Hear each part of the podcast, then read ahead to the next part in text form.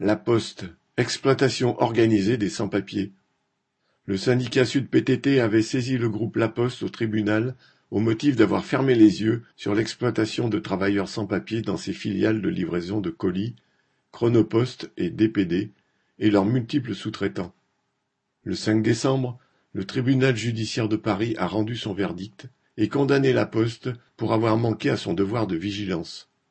La loi de mars 2017 Adopté après le drame du Rana Plaza, ce contexte d'atelier au Bangladesh où plus de onze cents travailleurs étaient morts dans un effondrement en 2013, est censé imposer aux grands groupes donneurs d'ordre de s'occuper des conditions d'emploi des travailleurs par les sous-traitants.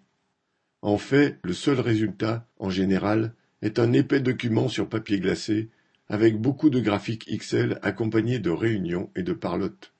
Lorsque de nombreux travailleurs sans papier sont entrés en lutte pour revendiquer leur régularisation, avec des piquets de grève comme à Chronopost, Alfortville ou DPD Coudray-Monceau, cela a contraint la Poste à rompre le contrat avec son sous-traitant de Richebourg sur ces deux sites.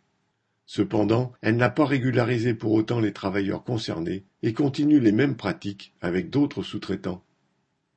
Il y a un mois, dix-sept situations irrégulières ont été découvertes lors d'une descente de police à l'agence Chronopost de Saint-Ouen-l'Aumône, dans le Val d'Oise.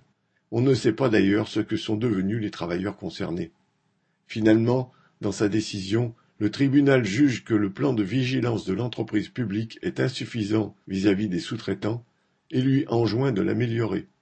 Néanmoins, prétendant que la Poste va dans le bon sens, les juges n'ont décidé aucune astreinte financière pour la pousser à mettre en application leur décision et n'ont pas accédé aux demandes de Sud-PTT, qui demandait la liste complète des sous-traitants de l'entreprise, ce que cette dernière refusait au nom du secret des affaires. Si un point a été marqué pour les travailleurs sans papier en lutte, leur situation reste la même. Comme le disait un de leurs porte-parole au rassemblement de Créteil le 7 décembre, Au moins la préfecture et la direction départementale du travail de Val-de-Marne ne peuvent pas continuer à nous raconter qu'il n'y a rien d'anormal à Chronopost. Cela nous motive plus à exiger qu'elles prennent leurs responsabilités. Correspondant Hello.